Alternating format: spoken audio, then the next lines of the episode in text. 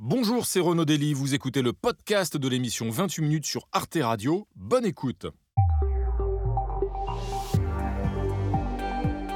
Bonsoir, bienvenue à tous. Je suis très heureux de vous accueillir dans ce club international de 28 minutes samedi avec ce soir encore des journalistes et une dessinatrice venue d'ailleurs pour éclairer l'actualité de la semaine.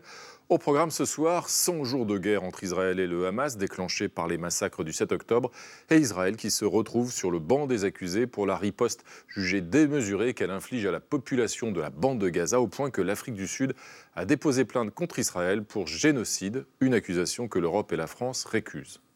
Accuser euh, l'État juif de génocide, c'est franchir un seuil moral. On ne peut exploiter la notion de génocide à des fins politiques. C'est notre position constante. Alors au regard de l'histoire, comment expliquer une telle inversion des rôles? Pourquoi ce conflit est-il devenu une fuite en avant sanglante et interminable? Nous accueillerons également notre invité du samedi, Hakan Günday, est un écrivain turc reconnu dans son pays où il vit et couronné il y a quelques années par le prix Médicis étranger. Son dernier roman, Zamir, est une impossible quête de paix qui nous donne aussi quelques raisons de désespérer de la nature humaine et de l'Occident. Et puis nous retrouverons en fin d'émission, bien sûr, l'éblouissante Alix Van P. Salut Alix Salut Renaud Alors, euh, c'est quoi le programme ce soir? Eh bien, le programme, c'est dix ans après son départ d'Abercrombie Fitch, l'ancien patron de la marque américaine est rattrapé par un scandale. La BBC l'accuse d'avoir exploité sexuellement de jeunes hommes. Merci Alix. Tout à l'heure. C'est le Club international de 28 minutes samedi. Ça commence tout de suite.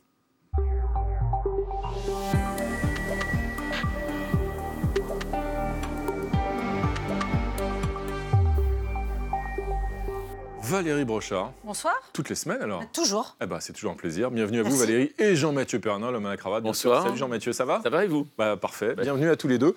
Et bienvenue à nos clubistes de ce soir. À mes côtés, bonsoir Annika Jores. Bonsoir. Vous êtes euh, correspondante en France de l'hebdomadaire allemand Die Zeit, dont la une euh, apparaît euh, à l'écran. À vos côtés, Jeremy Stubbs. Bonsoir. Welcome directeur adjoint de la rédaction de la revue. Et oui, j'ai préparé euh, votre, votre accueil. Willkommen d'ailleurs, ma chère Annika. Euh, Jeremy Stubbs, donc directeur adjoint de la rédaction de la revue Causeur. Et précisons que vous êtes aussi président de l'association des conservateurs britanniques de Paris. Et puis à vos côtés, Myriam Amelal. Bonsoir Myriam. Bonsoir. Bienvenue à vous, journaliste à France 24, spécialiste de l'Afrique et du Moyen-Orient. Et vous êtes aux commandes du journal de l'Afrique et de l'émission hebdomadaire Express Orient. Et au pupitre, on retrouve notre ami Dorte Landschulz. Bonsoir Dorte. Guten Abend. Guten Abend, ravi de vous retrouver, dessinatrice de presse à l'hebdomadaire allemand Stern.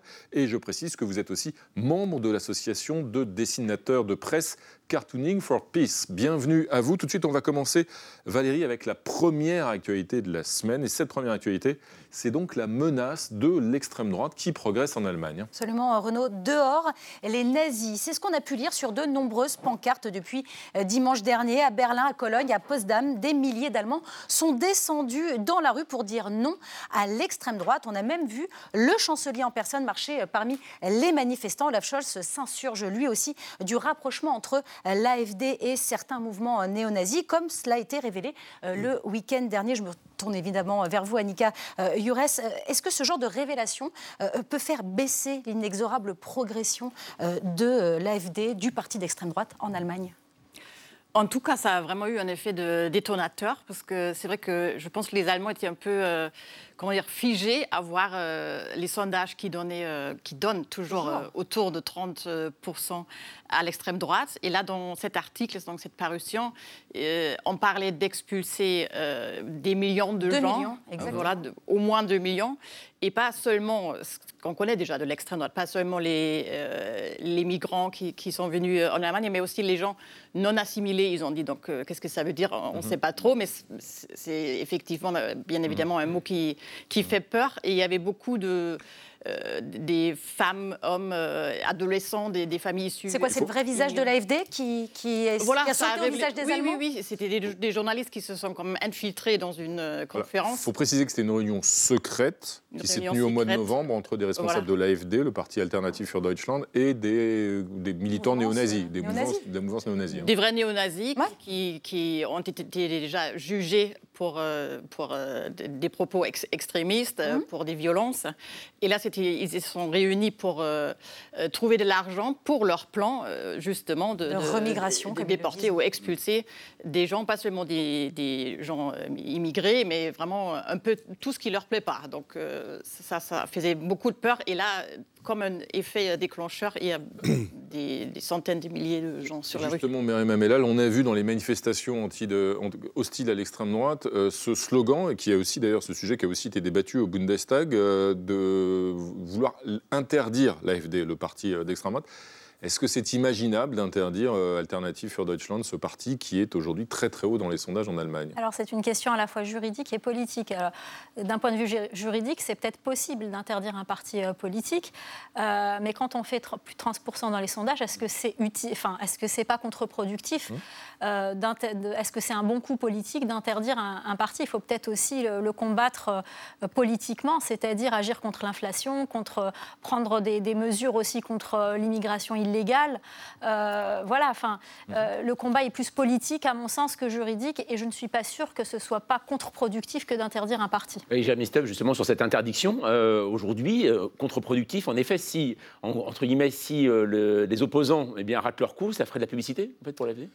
Oui, bien sûr, mais en même temps, par exemple, ce qui a fait le, succès du Rassemblement national, c'est l'imposition d'une discipline très stricte au parti et une opération de dédiabolisation. Mmh. Mmh. Alors l'AFD, c'est un parti plutôt bordélique.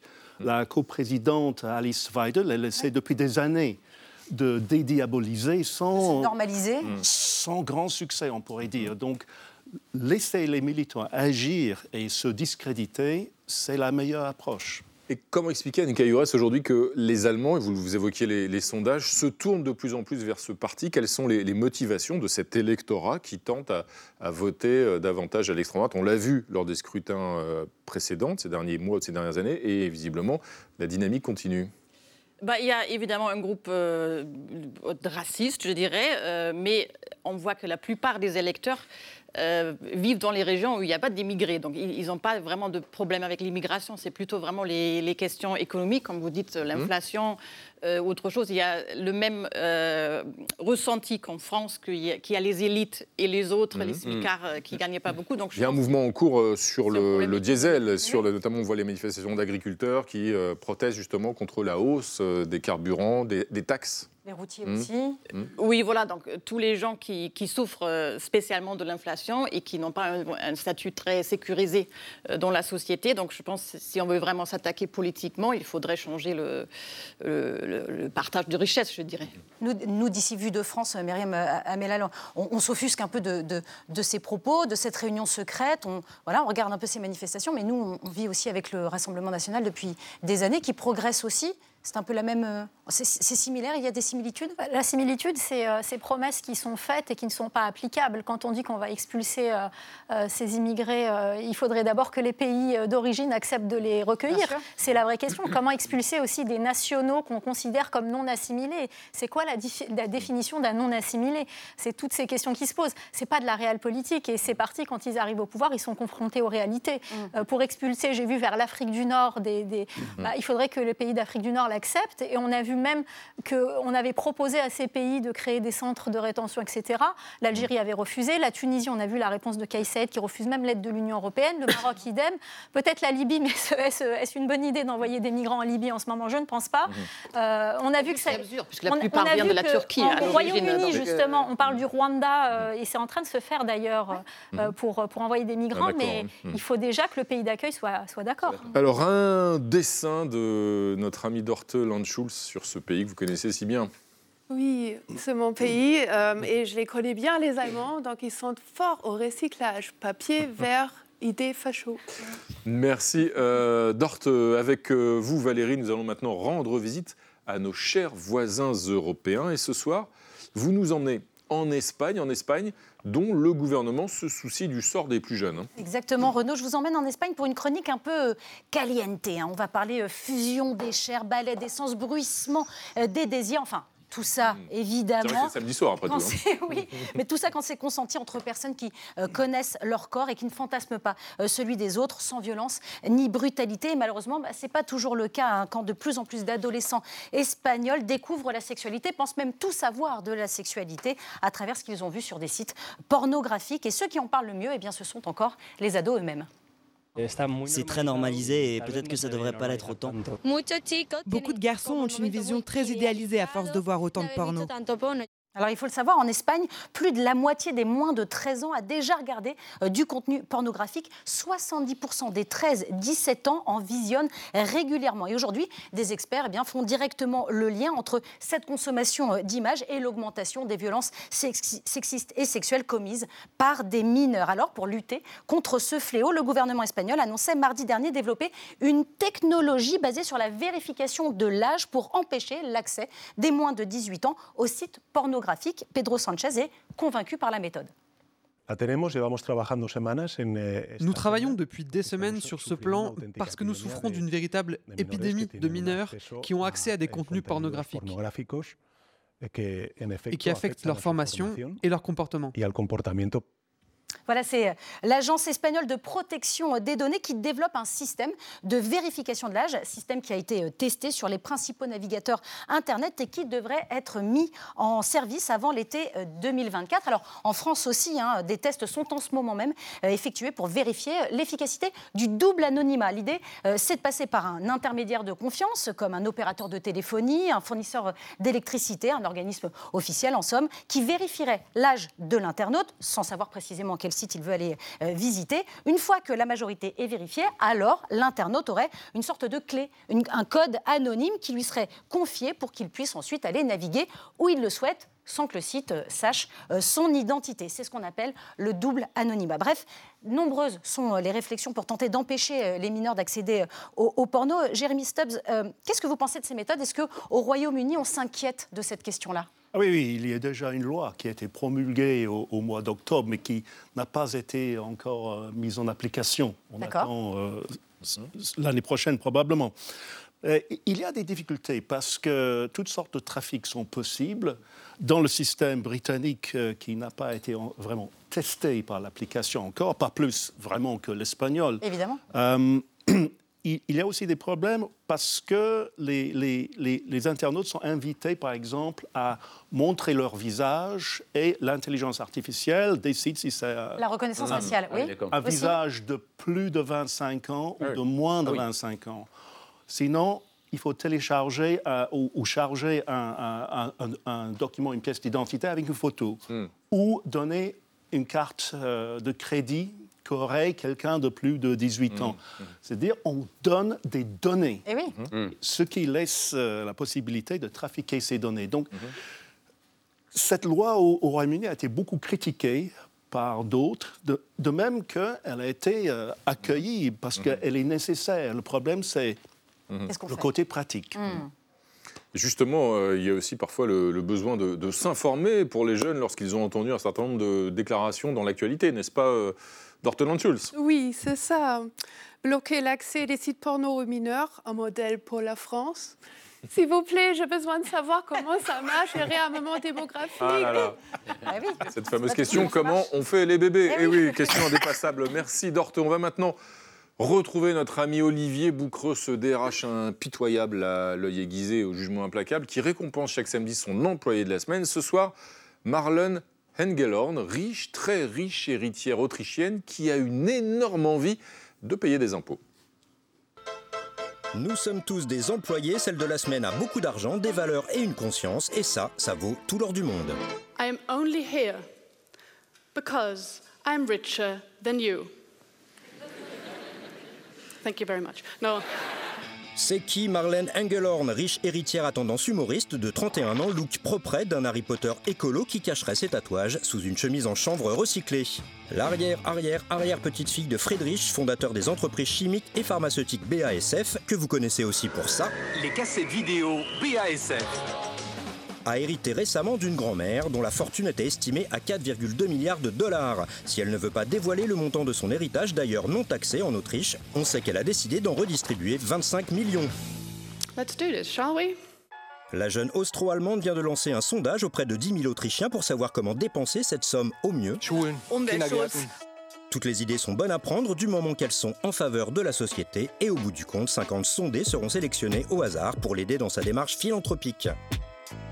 La jeune héritière n'en est pas à son coup d'essai, cofondatrice du mouvement germanophone Tax Me Now, active au sein de la fondation allemande Guerilla. Elle a publié en 2022 un livre sur notre rapport à l'argent et levé le point avec les millionnaires for humanity pour une augmentation des impôts sur les riches.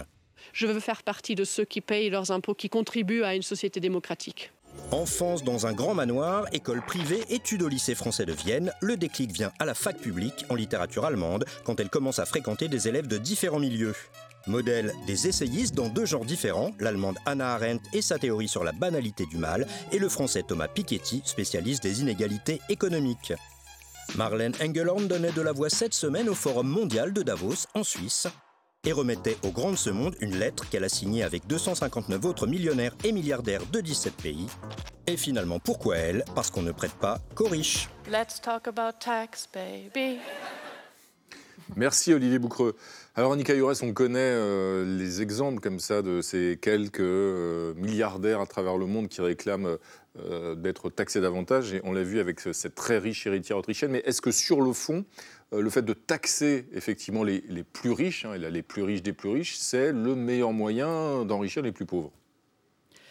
Je pense euh, à un moment où on voit que les riches deviennent de plus en plus riches. Enfin, on sait en France, il y a Bernard Arnault, le plus riche, euh, l'homme le plus riche du monde, qui a euh, encore plus de millions après le Covid, milliards plutôt, après le Covid qu'avant. enfin, ça, c'est juste un exemple, mais ça vaut pour tous les pays. Donc, je pense elle a bien raison. Enfin, c'est un peu drôle ou presque absurde qu'elle doit le demander, mais si elle le démonte, il y a bien un faux quand même. Et est-ce que c'est pas un peu symbolique comme taxation? Pourquoi 2% Pourquoi pas 5, 10, 15, 20 euh, oui, pourquoi pas. C'est ce que disent certains économistes, en tout cas. ce que disent certains économistes. Oui, pourquoi pas plus. Mais oui, ça, il faudrait discuter après quelle est la, somme juste. Mais de toute façon, on a un problème là avec. Euh, le, décalage. On est aussi, aussi dans une, histoire d'exemple en fait. Avant tout, par rapport, plus que la richesse que ça pourrait apporter, c'est vraiment l'exemple oui, euh, absolument, c'est l'exemple. Et puis c'est une jeune femme euh, qui, symbolise un peu cette nouvelle génération, qui, est prête à abandonner plein d'avantages pour euh, préserver l'environnement. Pour, donc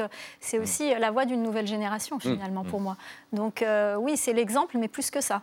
Mhm. C'est peut-être l'avenir. Il faut dire que BASF, c'est vraiment. En Allemagne, c'est ah bah comme Total ah bah, ou, autre. C'est vraiment l'entreprise. Elle est prête à abandonner plein de choses, mais enfin, elle en garde un petit peu quand même, hein, au regard de l'ampleur de, bah sa fortune. C'est pas non plus. Alors, il y a un, dessin de notre ami euh, Dortland Schulz. Oui, mais si je donne trop de mon argent à l'État, il risque de le dépenser en alcool ou drogue. Merci Dorte. C'est maintenant l'heure de la une hexagonale. C'était mercredi à la une du quotidien La Dépêche, réarmement de la France, le général Macron. Une conférence de presse de 2h20 à l'Elysée, une foultitude de propositions sur l'école, la santé ou l'emploi pour enclencher le réarmement civique, économique et même démographique du pays. Alors après avoir changé de, de Premier ministre, le chef de l'État voulait ainsi relancer son quinquennat. A-t-il atteint son objectif selon vous, Jeremy Stubbs? Non. Est-ce que vous pouvez développer Oui, bien sûr. Expliquez-nous. Mais je serai un peu plus concis que le président lui-même. Ah, c'est mieux, mieux. Ça nous arrange. Ça nous arrange. Oui, tout à fait. En anglais, on a cette expression less is more. Ah bah. Moins, c'est plus. Et ces grands discours suivis de grandes conférences de presse où on donne le cap, etc., etc., etc., c'est trop long, c'est trop prolixe il y a trop de, on dirait même pas des mesures, mais des mesurettes ici et là. Ça ne fait pas une grande vision. Mhm. Ce n'est pas, pas gaulien. On s'attend à plus que ça. D'autant que ce président a, très peu de pouvoir dans la mesure où il n'a pas une majorité absolue mhm. à l'Assemblée. On a vu où ça menait. Euh, il a fait beaucoup de concessions à la droite qui n'en veut pas parce que la droite a besoin de se distinguer de lui pour survivre. Hmm. Donc, euh, c'est beaucoup de bruit hmm. pour rien. Euh, Annika Younes, euh, c'est vrai que souvent, ce qu'on dit à propos de ce genre d'exercice, pas propre à Emmanuel Macron, mais depuis en fait Charles de Gaulle, hein, on dit que c'est un exercice monarchique. C'est vrai que c'est les journalistes qui posent des questions sans possibilité de réponse, même de la part des journalistes. Ça serait possible en Allemagne, ça? Ah, ce serait complètement différent. Enfin, déjà, c'est beaucoup plus souvent. C'est dans un cadre plutôt, enfin, comme à mm. l'université un peu. il n'y a pas les, il a pas les lustres, il n'y a pas l'or. Enfin, c'est ah. moins somptueux déjà. Mm. Et euh, c'est moins réglé. Enfin, y a, tous les journalistes peuvent, demander des, peuvent poser des questions. Euh, ici, c'était un peu trié, si j'ai bien vu. Je ne sais pas si c'est vrai, mm. mais euh, apparemment, il y a des journalistes qui disent certains que ont, certains ont, dû envoyer, ou en, tout cas envoyer déjà les questions à l'avance. Donc ça, c'est un peu impensable en Allemagne. Et surtout, c'est tellement plus souvent que ça devient normal. Mm. Ici, c'était vraiment, c'était sur toutes les chaînes. tout le monde a regardé. C'était un événement. Et ça, ça, pourrait être. Et vous, euh, Myriam Amela, j'imagine que vous l'avez euh, regardé aussi. Est-ce que. Euh, qu'est-ce, que vous. Les, deux journaux ont été supprimés parce qu'il y avait. Ah, bah alors. Donc, bon. Vous aviez le temps de regarder la télé. À défaut d'être dedans. Voilà. qu'est-ce que vous en avez pensé et, certains décrivent ce, Voilà, sur le fond, en tout cas, comme un retour vers le passé. Est-ce que vous êtes d'accord avec ça? Oui, c'est sûr que ça avait des accents un peu du passé, notamment lorsqu'on parle de, l'école, par exemple. On revient à la, vieille école. Après, il n'y a, a, pas que du mauvais, évidemment. On essaye de faire, mais la vraie question, c'est est-ce que ça va être appliqué? C'est mm. bien beau les discours, mais euh, sur le terrain, moi j'ai le souvenir quand même, euh, avec cette, euh, ce mot réarmement, mm. j'ai le souvenir du Covid, avec la guerre, nous sommes en guerre, etc. Je me souviens qu'on applaudissait les médecins et les, les, soignants tous les soirs. Qu'est-ce qui s'est passé depuis mm. dans les hôpitaux? Rien du tout, et c'est même pire qu'avant. Il y a de plus en plus de burn-out et de, problèmes. Enfin, le système de santé ne va pas bien du tout. donc la vraie question, c'est bien les discours. À la rigueur, bon, euh, c'était très long, oui, euh, mais est-ce que ça va être efficace? Est-ce qu'il y mm. aura vraiment du concret? Est-ce qu'on est qu'on va réussir à changer l'école? Est-ce qu'on va ramener l'autorité, etc. Et du, et du, coup, à quoi il sert ce type d'exercice, alors, d'après vous, Jeremy Stubbs? Ben, il est censé servir à donner confiance au pays. Mm. Mais on dirait que l'effet est plutôt le contraire. Et euh, quand il parle, il, se saisit de, de, grandes questions importantes, comme mm. la démographie, c'est une grande question. Mmh. Il a raison, mais il n'a pas de mmh. réponse. Il réduit ça à une question d'infertilité. Mmh.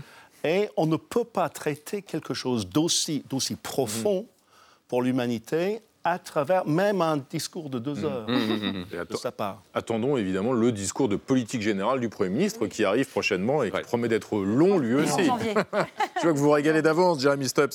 Et en attendant, justement sur cet enjeu euh, démographique, Dortland Schulz, euh, vous avez un regard bien particulier. Oui, euh, moi je trouve que le discours de Macron manquait légèrement de romantisme.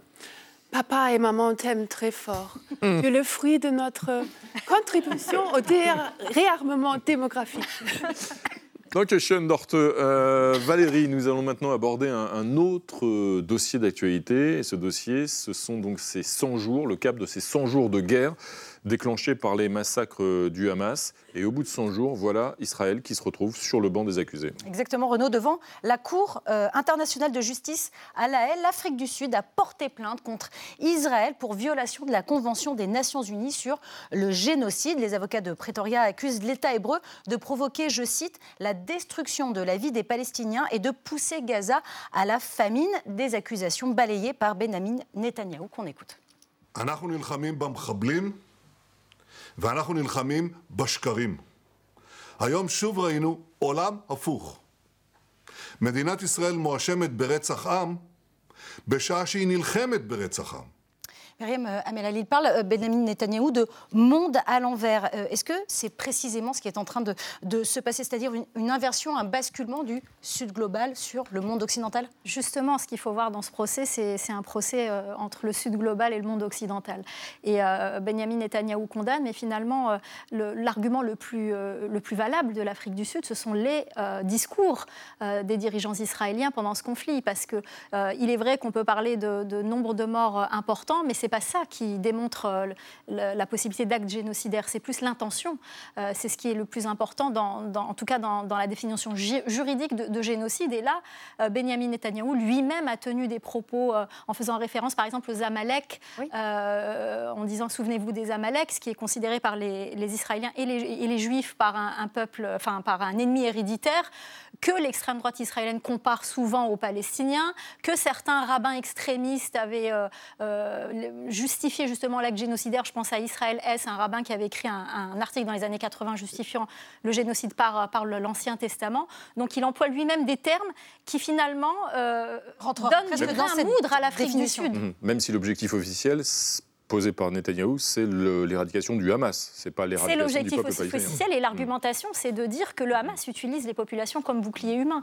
Mais euh, dans ce procès, euh, euh, force est de constater que l'extrême droite qui a gangréné le pouvoir israélien, eh bien c'est elle qui donne des arguments à l'Afrique du Sud. Annika Youres, est-ce que cette accusation de génocide, elle peut tenir juridiquement au regard de la réalité des faits aujourd'hui et au regard évidemment des précédents génocides reconnus dans l'histoire On pense évidemment au génocide arménien, au génocide des Tutsis et à la Shoah. Bah, c'est une tellement grande question que je n'oserais pas. Un point de vue juridique, un génocide, c'est la destruction volontaire de l'intégralité d'un peuple. Oui, oui, oui, voilà. Là, on sait que voilà, c'était déclenché par cette horrible, horrible attaque de Hamas. C'était le point de départ. Et comme vous dites, il, il, faudrait voilà, euh, vraiment prouver qu'Israël a l'intention de éliminer complètement euh, euh, le territoire, ou les Palestiniens plutôt. Mais, ce est Pardon, mais de fait, ce n'est pas le cas. Des Palestiniens, il y en a en Cisjordanie aussi. Il y a une répression, il y a eu des morts en Cisjordanie, mais il n'y a pas des bombardements systématiques sur la Cisjordanie comme il peut y en avoir sur la bande de Gaza. Oui, voilà, voilà. Mais je pense la question euh, la plus importante, là, c'est un procès qui fait beaucoup de bruit, évidemment, puisque c'est un nouveau monde qui, euh, qui surgit. Mais euh, la, grande question, c'est peut-être quand même comment est-ce qu'on arrive à cesser un peu le bombardement? C'est ce que demande aussi Stéphane Séjourne, le mm. cesser le feu, parce que c'est vrai que l'horreur est pas quand on voit les. Le, but de l'Afrique du Sud n'est pas de prouver qu'il y a un génocide, je ne pense pas. C'est surtout de faire du bruit, de mettre la pression. Et ce terme génocide n'est pas anodin parce qu'on s'adresse à, Israël qui a été créé justement après le, génocide de la Shoah. Jérémy Sabia aussi, ce qui est assez étonnant là, c'est que euh, c'est assez rare quand il y a un accusé qui se présente. Hein, parce que par exemple, la Russie euh, est accusée, elle ne s'est jamais présentée devant la Cour internationale de, euh, justice. Là, Israël a, choisi de se défendre.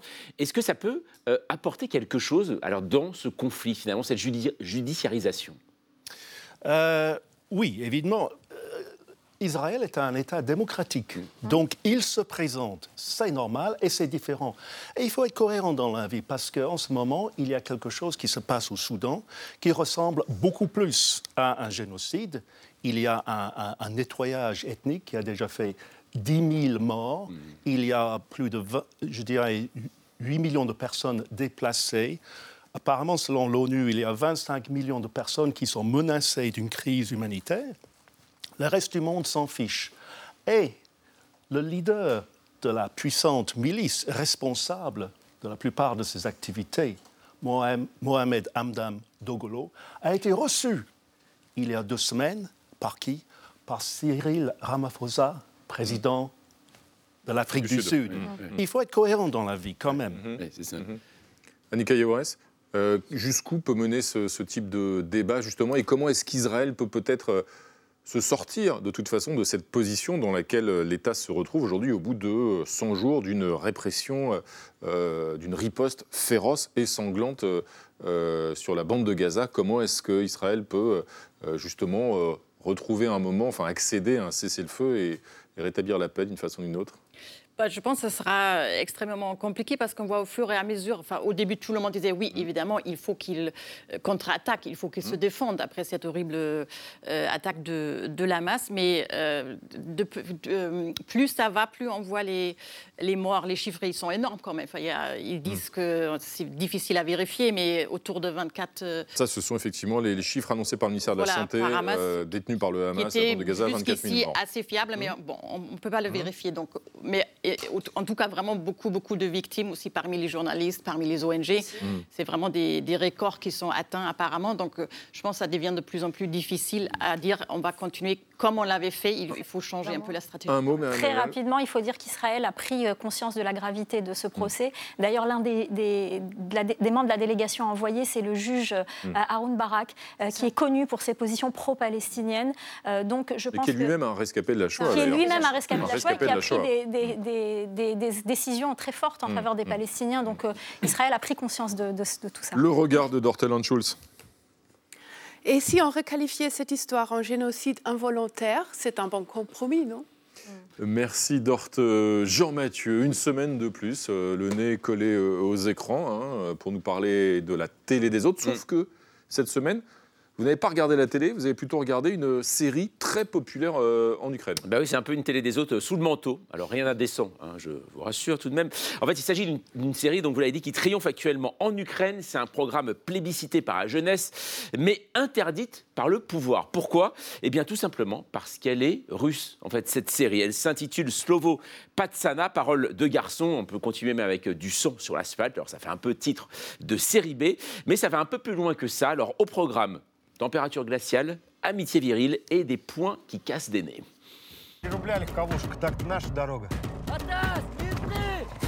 Когда вернулся, вижу. Зубы на нас точат.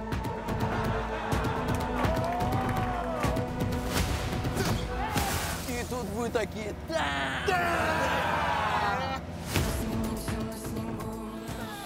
Voilà, l'histoire se déroule à Kazan en 1989. L'URSS se délite hein, et la ville est en proie à la violence euh, des gangs. Alors, pour trouver sa place euh, dans un pays en pleine dérive, un garçon de bonne famille va donc intégrer une de ces bandes. Alors, succès immédiat en Russie, mais également au Kazakhstan, Biélorussie et donc Ukraine. La série n'évoque pas la guerre euh, actuelle, hein, mais Kiev interdit toute diffusion de produits culturels russes. Donc Parole de garçon ne peut pas être diffusée sur une plateforme ukrainienne. Pourtant, beaucoup de jeunes eh bien, raffolent de ce programme téléchargé illégalement et dont les extraits s'échangent sur TikTok. Et alors, le ministre de la Culture ukrainien a beau avertir qu'il s'agit d'un acte antipatriotique, qui regardait et téléchargeait cette série produite avec l'aide d'un organisme officiel russe, c'est aider l'ennemi. Ben, rien n'y fait. Hein. La polémique enfle depuis fin 2023. Euh, Récemment, une influenceuse de mode hein, en Ukraine, Anna euh, Alkim, très populaire sur les réseaux sociaux, s'est dite même fascinée euh, par cette série et immédiatement les réactions ont fusé. Certains l'ont soutenu, d'autres au contraire l'ont accusée d'être une propagandiste russe, comme cette animatrice de télé très populaire en Ukraine qui dénonce le comportement des fans de la série. Тільки не туди, де за ваші сраки, за вас залуп прямо зараз, в цю хвилину, сука, в цю секунду гинуть українські чоловіки та жінки. Alors le débat donc fait rage, mais regardez Slovo Patsana, est-ce vraiment soutenir la Russie ou comme certains journalistes qui ont étudié la question euh, l'affirment, les jeunes ukrainiens succombent-ils à l'ostalgie? Alors l'ostalgie, hein, on le connaît bien, c'est un concept né dans les années 90 en Allemagne de l'Est qui associe le mot Ost, donc Est, et nostalgie. Une curiosité, une fascination pour le bloc soviétique et ses alliés, son ambiance, son absurdité, sa violence. Brejnev comme Ceausescu sont devenus des objets pop hein, qui désormais tentent de libérer les masses laborieuses en faisant des likes hein, sur Instagram. Alors face à l'engouement de la jeunesse, le discours du pouvoir de Kiev concernant cette série semble totalement vain. De plus, la chanson phare, en plus de Slovo Patsana, s'est vite retrouvée dans le top 100 des titres les plus téléchargés en Ukraine. Ça s'intitule Piyala, une musique, vous allez l'entendre, sombre comme un jour de castagne.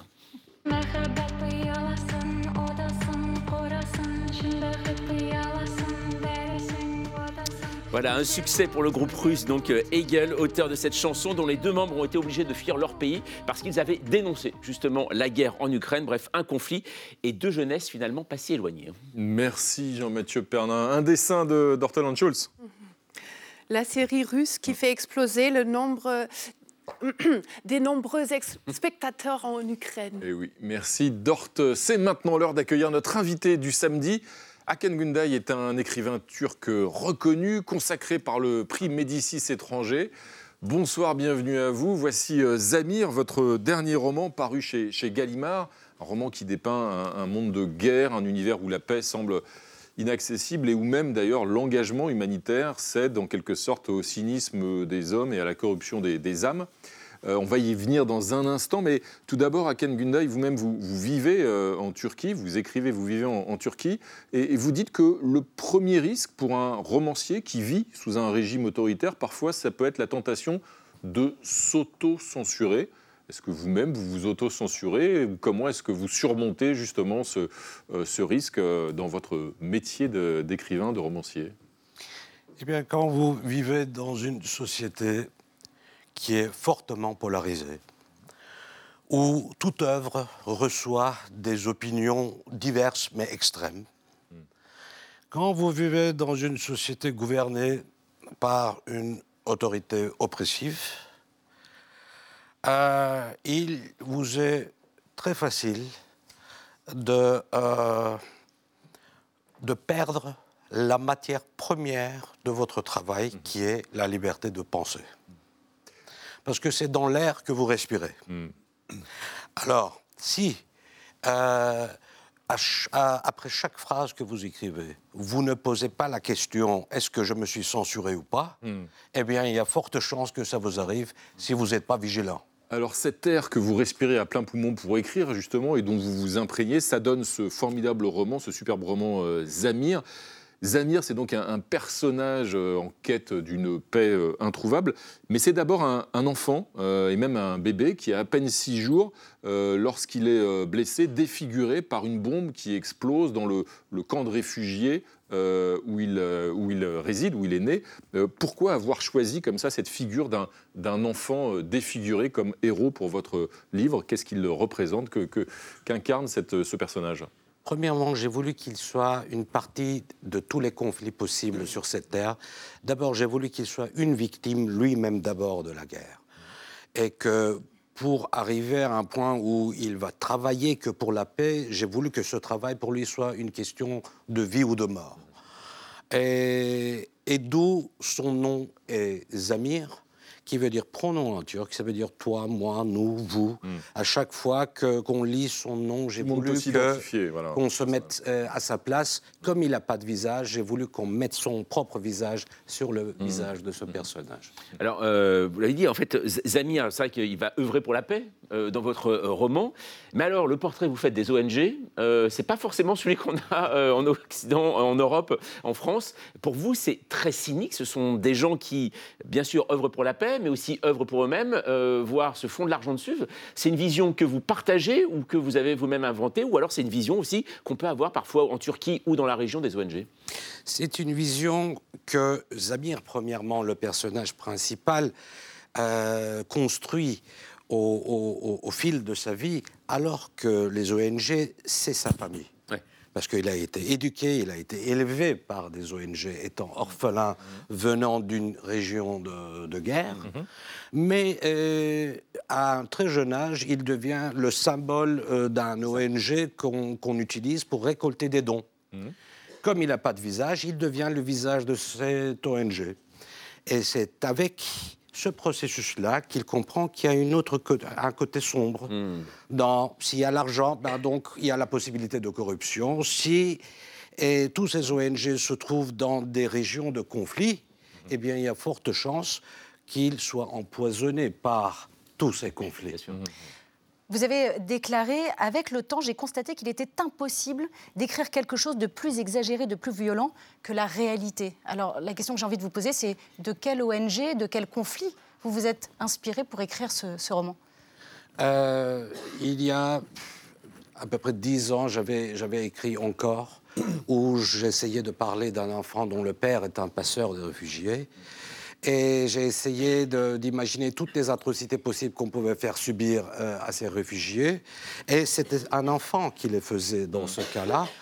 Et après est venue, bien sûr, la question pourquoi quelqu'un est prêt à, à souffrir autant? Qu'est-ce qui peut être pire que ce voyage de point A à un point B rempli de dangers? Alors là est venue la réponse la guerre. Et d'où euh, j'ai commencé à travailler sur ce roman qui peut-être commence la phrase avec le mot guerre, mais donc vient euh, le mot la paix après. euh, et c'est là que commencent les vraies questions. En fait. Justement, est-ce qu'il y a quand même, pour finir sur une note éventuelle d'espoir, une lumière au bout de ce tunnel de guerre? C'est-à-dire que derrière le- les ONG qu'on évoquait, il y a aussi toute une forme d'hypocrisie euh, occidentale que vous, que vous dépeignez, qu'on qu'on perçoit justement dans le rapport à ces, à ces conflits, dans la région au sens large. D'ailleurs, vous le disiez, et ça résonne aussi évidemment avec un conflit en cours, et notamment avec les situations à Gaza dont on parlait il y a, il y a un instant. Mais votre personnage est en quête de paix, Zamir. Est-ce qu'à un moment ou à un autre, euh, il y a une, une issue euh, positive, lumineuse, et est-ce que cette paix, finalement, elle est accessible à un moment ou à un autre euh, il a un visage figé, fixé, il n'arrive pas à pleurer, il n'arrive pas à sourire, alors qu'il y a des, des- des- des- des- un chaos de, de sentiments vis-à-vis du travail qu'il fait. Et il y a une attente dans le roman d'une larme qui peut-être peut couler, qui, se- qui serait aussi le symbole de, euh, pour nous tous qui regardent à la télévision, de toutes sortes d'atrocités euh, au journal télévisé, qui nous paraissent tellement loin mais qui peuvent euh, peut-être nous faire couler une larme un jour, et si on constate que la vie humaine a une valeur. Merci beaucoup, euh, Ken Gunday, d'être venu nous, parler de Zamir, qu'il faut lire absolument, ce roman paru chez, Gallimard et euh, nourri donc par euh, cet air, cet oxygène, cet air que vous, euh, dont vous vous imprégnez tous les jours pour justement sur le papier une histoire qui effectivement résonne et a une dimension même universelle. Merci beaucoup à Ken Gunday vous n'allez pas repartir les mains vides puisque vous avez un, dessin de Dorte Landschulz. Comment l'être humain fait la paix? Aucune idée. Je pense qu'ils ont pris le mauvais chemin quand ils sont descendus des arbres. Bah voilà, c'est là que ça a commencé, effectivement. On va y remonter alors. Merci Dorte.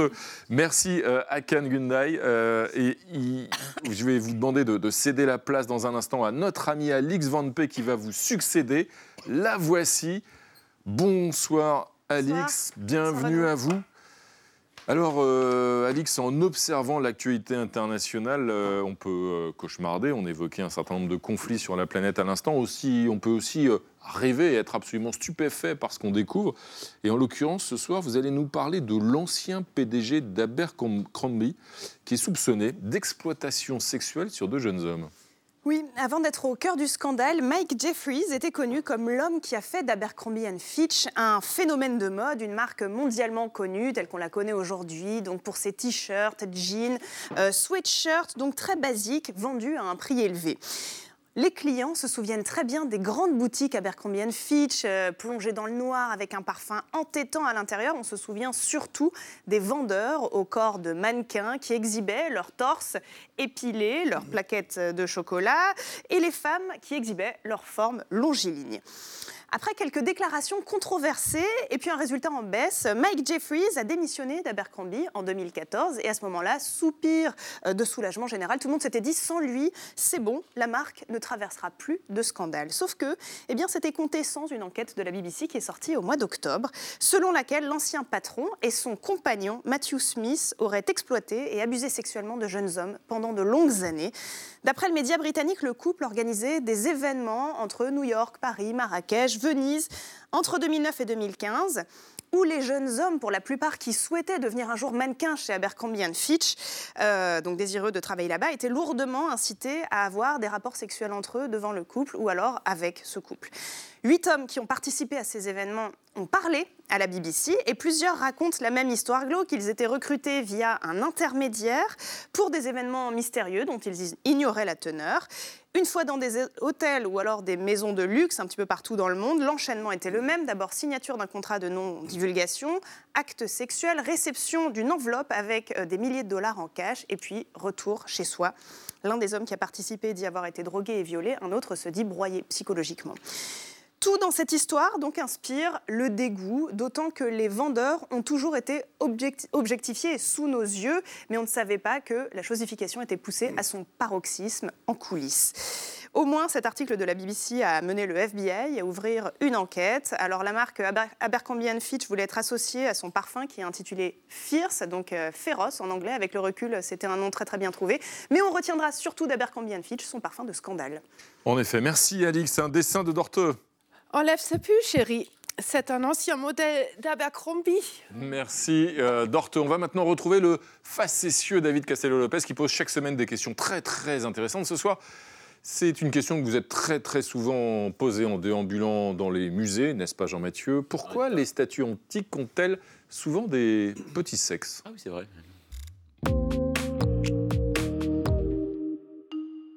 Pourquoi les statues antiques ont-elles souvent de petits sexes? Les statues grecques et romaines représentent souvent des hommes qui ressemblent trait pour trait à l'image contemporaine du beau gosse. Musclés, petites plaquettes de choc qui vont bien, chevelure méga dense et mâchoire bien carrée comme il faut. Mais entre l'Antiquité et nos jours, un aspect pourtant diverge. Les statues semblent avoir des zizi relativement petits, voire très petits. Mais alors, pourquoi? Eh bien, nous allons voir.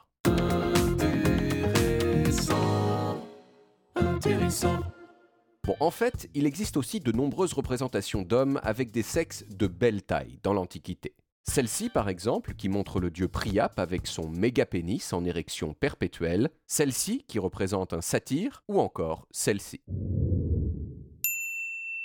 Mais toutes ces statues antiques à gros sexe ont un point commun, elles représentent des gens qui ne correspondent pas à l'idéal masculin de l'époque. Ce sont des brutes, comme les satyres, des dieux libidineux complètement esclaves de leurs désirs, comme Priap, ou des personnages ridicules, bref, des gens dépravés, bestiaux, qui ne se maîtrisent pas. Quand les Grecs ou les Romains veulent représenter un homme classe, sexy et désirable, ils lui mettent un petit zizi. Un petit zizi parce que de la même façon que le grand pénis symbolise l'excès, le petit zizi symbolise l'inverse, c'est-à-dire la tempérance, la maîtrise de soi et la civilisation, ce que les Grecs appellent la sophrosunée. Hercule, l'un des héros grecs les plus classes, n'échappe pas à cette règle. Comme on le voit sur cette statue, il a un petit pénis, mais le vieux monsieur volontairement grotesque sur lequel il tape sur cette autre peinture, lui, en a un gros. Donc la prochaine fois que l'on vous fait une remarque désobligeante, vous saurez à présent ce qu'il faut répondre. Dis-moi, il est petit ton sexe? Ouais, c'est la sophrosunée. C'est un truc grec, je t'expliquerai. Intéressant. Eh ben voilà, merci David Cassel-Lopez. Vous avez compris ce qu'il faut bah répondre. ouais, non, mais ça y est. maintenant ce qu'il faut répondre. j'ai- hein pris des notes ça pour ce soir. Merci, merci à tous mes amis. Lundi à 20h05, vous retrouvez l'indispensable Elisabeth Quint, bien sûr. On va se quitter en musique. Bah tiens, justement, avec un clin d'œil à notre ami David Castello-Lopez qui vient de nous dévoiler le mystère du sexe des statues antiques. Mais celui qui peut tout, tout, tout, vraiment tout nous dire sur le zizi, c'est Pierre Perret, bien sûr. Tchuss Tout, tout, tout, vous saurez tout sur le zizi, le vrai, le faux, le laid, le beau, le dur, le mou qui a un grand coup, le gros touffu, le petit joufflu, le grand ridé, le montpelé, tout, tout, tout, tout, je vous dirai tout sur le zizi. Retrouvez le podcast de 28 minutes sur toutes les plateformes de podcast et sur arteradio.com. Et pour soutenir l'émission, abonnez-vous, commentez, critiquez, mettez des étoiles et partagez le podcast avec vos proches.